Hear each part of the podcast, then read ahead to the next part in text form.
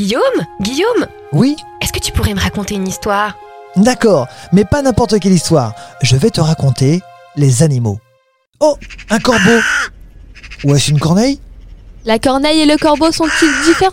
Alors, euh, même si ce sont deux animaux appartenant à la famille des corvidés, on peut les différencier grâce à leur envol. Et ce n'est pas tout. Les plumes de leur queue sont différentes. Celle du corbeau a une forme de pointe de losange, tandis que celle de la corneille a une forme d'éventail. Pourquoi sont-ils représentés lors de la période d'Halloween? Les corbeaux ont toujours suscité des prophéties plus ou moins bonnes. Ce sont des oiseaux omnivores et opportunistes qui vont manger de tout et plus particulièrement des charognes, qui sont donc des animaux décédés. Ainsi, on les a associés à la mort, au malheur.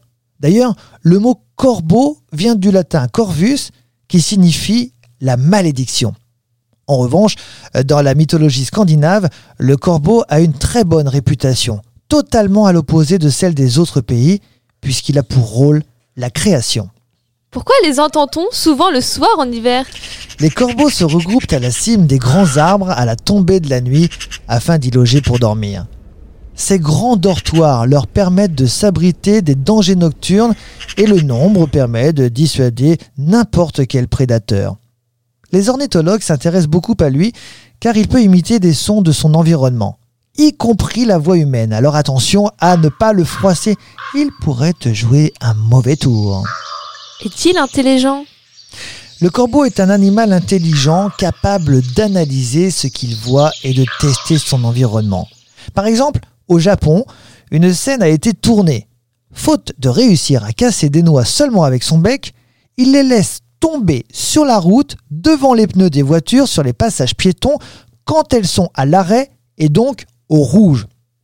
Au feu vert, il attend patiemment que les voitures écrasent et cassent pour lui les noix.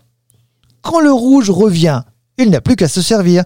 Les corbeaux sont très étudiés par les scientifiques qui sont unanimes. Les corbeaux peuvent rivaliser avec des singes, voire les grands primates comme l'orang-outan. On peut le voir manger proche du loup ou même des coyotes. Ne risque-t-il pas de passer sous un croc? Alors ça, c'est une bonne question. Contrairement à ce qu'on pense, le corbeau n'arrive pas après le loup ou le coyote, mais avant le loup et le coyote. Finalement, il se sert de ses canidés pour s'alimenter. Volant au-dessus des animaux morts qu'il décèle grâce à sa vision, il appelle les prédateurs pour qu'ils ouvrent les corps, et ainsi il pourra se servir parmi les plus beaux morceaux. Est-il fidèle? Les corbeaux sont généralement fidèles. Une fois le couple formé, ils passent toute leur vie ensemble et sur le même territoire. Mais ce n'est pas facile de gagner le cœur d'une femelle.